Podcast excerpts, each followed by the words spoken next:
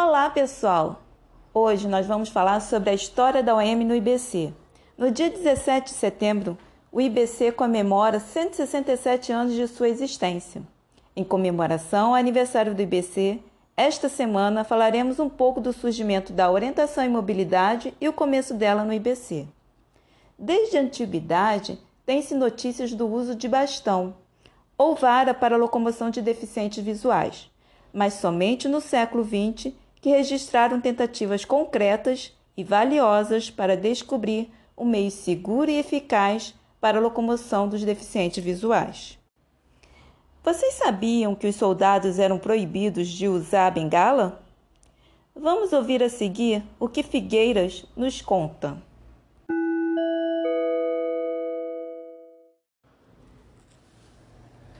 O pioneirismo de Richard Hoover nos levou a refletir na demora do desenvolvimento da técnica de utilização da bengala. Assim que os soldados voltaram da guerra com, com deficiência visual, eram proibidos de utilizarem a bengala. A locomoção era feita por ecolocalização.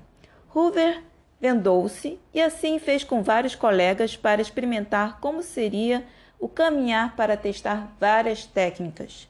Interessante, não?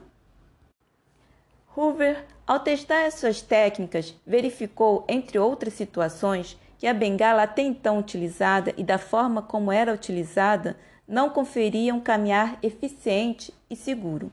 Iniciou um estudo sobre a bengala e criou um método com seu nome, hoje conhecido na orientação e mobilidade como técnica de Hoover.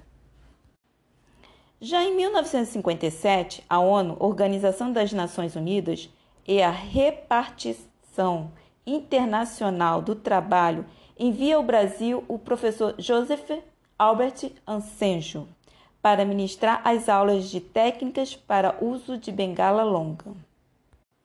No Brasil, em 1959, o Instituto de Reabilitação da Escola de Medicina da Universidade de São Paulo criou o primeiro curso para treinamento de instrutores de OM. Somente em 1984 foi realizado o primeiro concurso para o no IBC. Antes disso, alguns professores, não específicos para o davam algumas orientações para os alunos conseguirem se orientar dentro da escola e em espaços familiares. A partir daí, começam a surgir novas vagas para contratos e concursos permanentes do IBC. A orientação em mobilidade logo passou a ser muito difundida no IBC, com ofertas de cursos de capacitação para professores de outras instituições localizados no nosso estado e em outros estados. Com isso, os professores, desde a estimulação precoce, passando pelo ensino fundamental 1, passaram a oferecer, dentro das atividades de sala de aula, conteúdos de OM, que contemplavam a ida ao banheiro, ao refeitório e vários locais dentro da escola.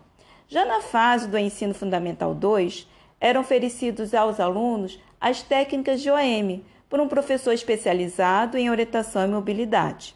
A OM também faz parte do processo de reabilitação do IBC por pessoas que perderam a visão tardiamente. Gostaram?